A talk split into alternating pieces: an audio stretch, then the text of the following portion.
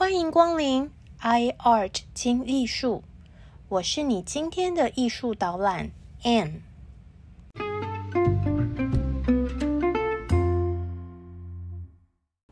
大家好，大家好，我是住在香港的台湾人 Anne，欢迎您来到 iArt 听艺术。让我们利用以下的时间，轻松来场云端美术之旅。了解名画背后的故事吧。我们在第一集的时候提到，印象派的画家们刚开始举办画展的时候，其实是非常的失败，恶评如潮。因为当时的人们呢，喜欢古典绘画的艺术风格，这个官方的沙龙呢，也都被这些古典绘画派的老画家们给把持住了。所以这些新的画家呢，真的是感到非常的绝望。那在这个官方沙龙里面呢，画家们为了要博取重要的版面，为了要让大家的目光呢聚焦在他们的画上呢，就会画出许多非常大幅的作品。那之前呢，在第一集的时候，我们介绍过几位古典的艺术大师，譬如说安格尔啦。嗯，卡巴奈尔啊，那我们提到了卡巴奈尔其中的一幅让这个拿破仑三世都掏钱买的画作，叫做《维纳斯的诞生》。那呃，你觉得维纳斯的诞生已经很大了吗？维纳斯的诞生有一百三十公分高，两百二十五公分长，所以呢，这位横躺的维纳斯呢？看起来就像是一个一百八十公分的真人。这幅图呢，的确是很大，但是我们今天要讲的是另外一幅更大的图。这一幅图呢的画家叫做罗切罗格斯，他画的这一幅《花中骑士》有多大呢？这幅画有两百三十五公分高。三百七十六公分长，也就是说，这幅画可能比一个香港的房间的墙壁还要大。大家都知道，香港是个寸土寸金的地方，是这个房价是世界上最贵的。所以在香港呢，一个房间只有一个双人床的大小是非常正常的事情。那我常常在想，以香港的眼光，罗切罗格斯的这一幅《花中骑士》应该是没有办法搬进家里的。这个《花中骑士》这幅图为什么可以画的这么大呢？它到底在讲什么故事？《花中骑士》说的是亚瑟王的武士为了要寻找圣杯。于是踏上一段冒险的旅程，在这个过程中呢，遇到了一个邪恶的魔术师。这个魔术师啊，为了阻止这个骑士的任务，于是呢，变出了一个邪恶的花园。这个花园有多邪恶呢？其实这个花园就是一个天体营，里面充满了一丝不挂的。花仙子们，所以呢，我之前呃在美术馆带团的时候呢，如果带我的参观访客走到这一幅巨幅的画作下面，然后参观访客们呢，大家都会很兴奋，大人小孩的眼睛都会发亮，然后大家就默默的用手指，或者是用眼神，或者是用呃嘴巴。的呃张合的样子，那我就知道说，哇，他们呢，其实在心里默默的数着这个花中骑士这幅画里面到底有多少位花仙子呢？然后最后我就会发回我专业导览的精神，告诉大家说，你们数对了吗？里面总共有十六位哦。然后呢，我的呃访客们就会跟我分享他们对于这幅画的看法。他们就会说，我们在这幅图画下面看了这么久，完全就没有看出一丝这个骑士呢想要反抗、想要拒绝这些花仙子们的意思啊。我也非常赞成大家的看法。虽然呢，在亚瑟王的故事中，最后还是邪不胜正。这位骑士呢，靠着忠孝仁爱的精神呢，还是达成了任务。但是呢，我想象，如果当时的那个买家呢，买下了这幅画，然后这幅画送到他的房间，他应该。也会想象自己是中间的这个骑士，被十六个花仙子围绕吧，这个感觉应该嗨翻天了。请大家到我们的 Instagram 上面呢去欣赏《花中骑士》这幅画，也欢迎您留下您的留言。呃，我们的 Instagram 呢，请搜寻 iart.museum.podcast 纵观我们上面所说的这些古典大师的作品呢，我们就会发现，这些大师他们不只是把作品画的活色生香而已哦，他们的作品呢完成度爆表，而且作品都是一幅远看近看都非常美的画。为什么他们的画可以做到这个程度呢？因为这一些画耗工费时。就像那些名牌广告里面展现的工艺一样，绝对值得这个价钱，买到赚到。为什么这么麻烦呢？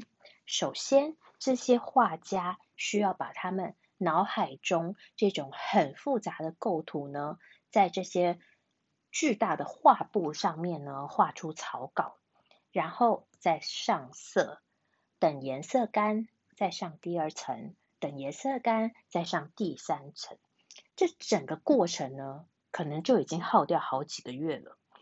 然后最后还要再把整个画面呢磨平上两期，等等等非常多的步骤。也就是说，这些所有的时间啊、心力，都是这种学院派的审美标准。那。当时的人们崇尚的，也就是这样子的一种绘画美学。所以呢，现在请你想象一下，你是当时去看这个第一次印象派美术馆的这位艺评家的花野先生，他看完了这个印象派的画展，是不是心里会非常的不满呢？因为。这些画展里面的画呢，模模糊糊的，远观近观都不清楚。然后重点是画中的主题都是那些隔壁邻居，你常常看到的人物，什么大叔啊、大婶啊、小屁孩啊，他们跟传统中那些了不起的维纳斯啊、阿波罗、圣母、圣婴，完全都没有关系哦。这个时候，你是不是也觉得自己有一颗古典的灵魂？下次买笔记本的时候，好像应该来买安格尔的《倒水的缪斯女神》哦，而不是那个拿着雨伞、穿的太多、脸孔模模糊糊的莫内老婆呢？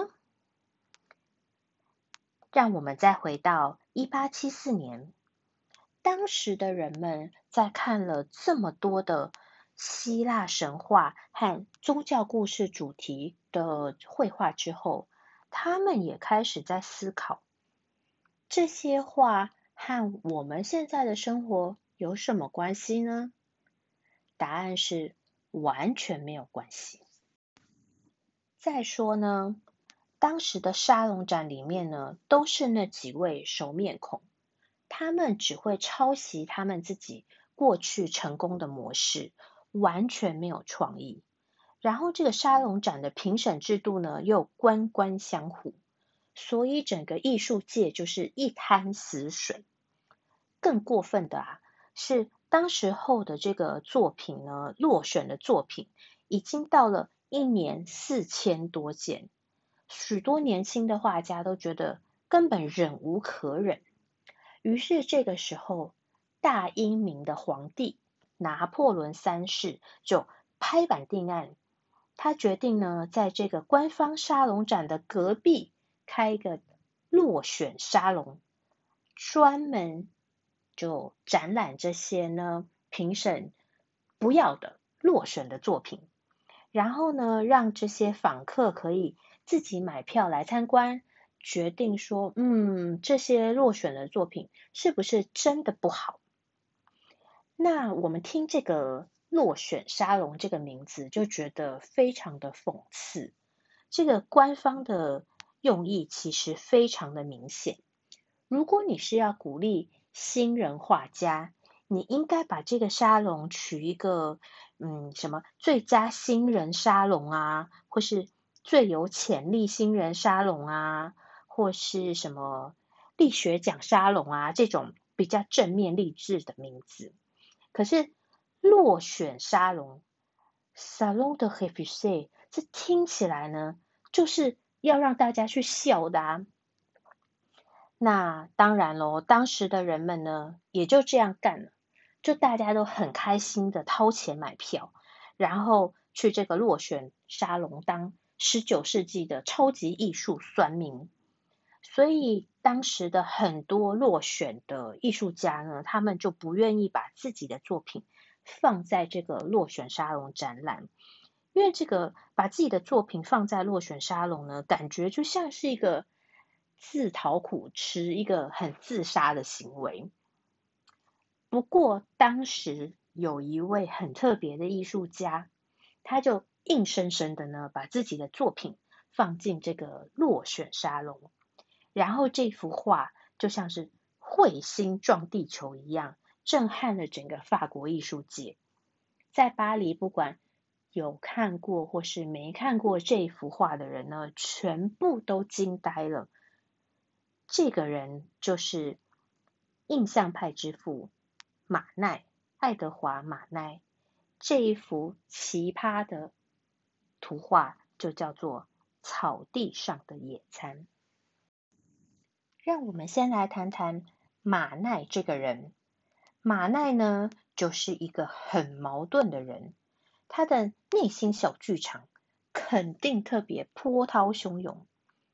因为他的爸爸呢是大法官，所以马奈一心向上，很想得到这个主流社会的肯定，拿一个什么法兰西勋章这一类的。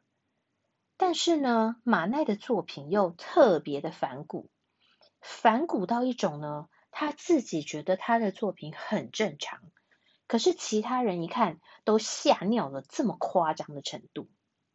所以呢，印象派的小弟弟们呢，就非常的崇拜他，称他为大哥、精神领袖。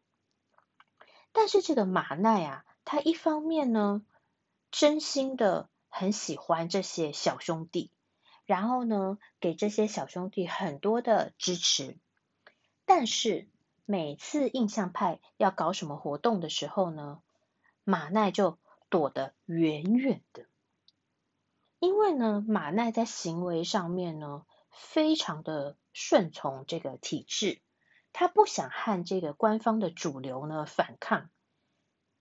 整体而言呢，这个体制内才是马奈的舒适圈，这个体制内的肯定呢，才是马奈的人生目标。所以呢，马奈这样一个非常挣扎的灵魂呢。他居然教了一幅横空出世的草地上的野餐。那这幅画《草地上的野餐》呢？法文原文叫做 “the bain”，就是沐浴、洗澡的意思。以我们现在呢对于这个矛盾的马奈的了解，也许 maybe 他当时在角胶画的时候呢。他可能真的很中二的觉得他的这一幅画是一个很不错的作品。草地上的野餐呢，画如其名，就是四个人，两男两女，在树林里的草地上野餐。前面呢有三个人，一女二男，他们呢坐在草地上，然后呈现一个三角形的构图。远方有一个女孩子，在画面的中间，在视线的焦点的地方呢，弯腰捡拾东西。前方这位女孩子呢，全身赤裸，眼神就直视着观赏这幅图画的我们。那我们呃之前呢讲了那么多古典学院派的这个主题呀、画风，大家就会知道说，其实裸女在西方艺术里面根本就是大宗啊，没有什么很奇怪的。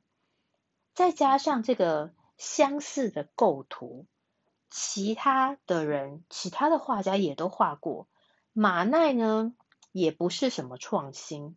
为什么其他的画家就 safe 就 OK，但是这个马奈的草地上的野餐就引起巴黎的骚动呢？真相只有一个，就是这幅画太逼真了。这画中的两位男生呢，是马奈的弟弟和妹夫，他们就穿着他们平常这种很 fashion 的漂亮西装，然后呢，这个弟弟呢就侧面看着这个妹夫，然后很认真的在聊天，就像是我们平常。对这个法国男人的印象这样子，然后呢，前面那位女性呢就把衣服脱光，然后坐着。但是呢，这两位聊天的男性好像也没有觉得这个女孩子把衣服脱光放在旁边有什么很奇怪的地方。那这个模特儿，这位女性呢，其实是马奈非常非常熟悉的一个模特儿，叫做 m e r h o n 那两年之后呢，马奈还有另外一幅更惊世骇俗的作品，叫做《奥林匹亚》，也是以这位 m e r h o n 小姐当做模特儿的哦。基本上呢，在马奈的笔下，大家都觉得。画中的 m e r h o n 呢，就是一个妓女。虽然马奈说：“哎，你们很奇怪耶，我也是在画女神呐。你看我画的奥林匹亚，我就是在画维纳斯哎。难道你们没有看过十六世纪的提香他画的维纳斯吗？人家提香大师他画的维纳斯和我的这个维纳斯。”都是同一个姿势躺在床上哦。不过这个时候，法国男人就会说：“马奈，你是在装笑维吗？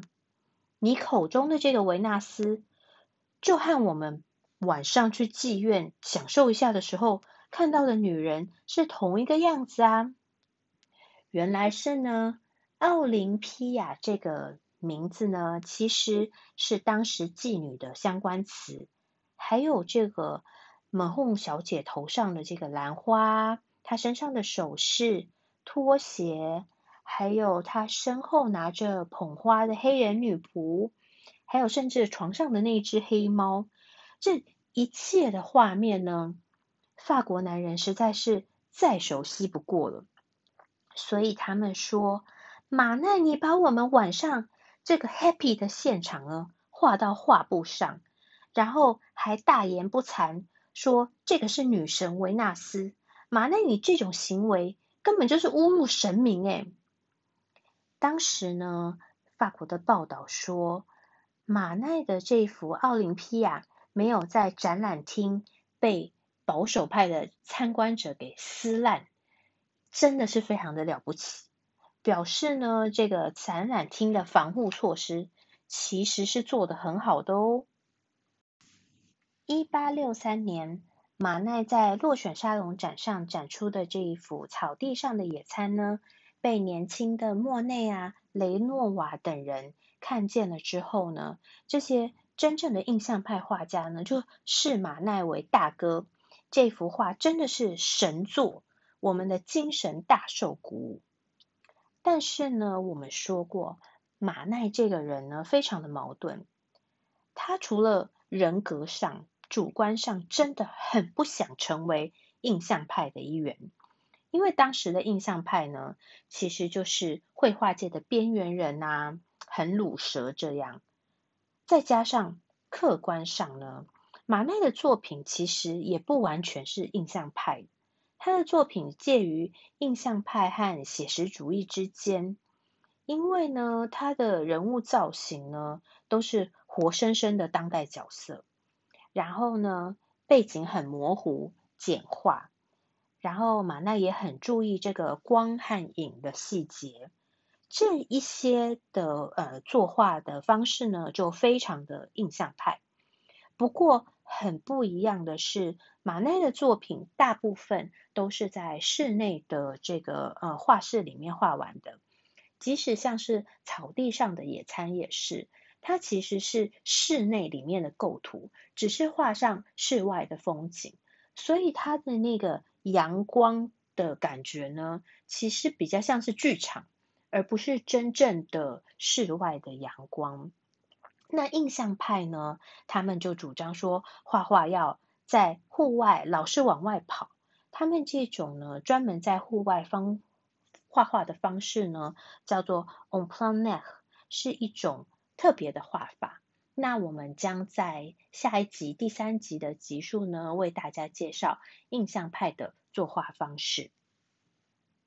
好喽，我们今天的艺术导览就先到这里，非常感谢。您的聆听，我们下次 i art 听艺术再见喽，哈奇金。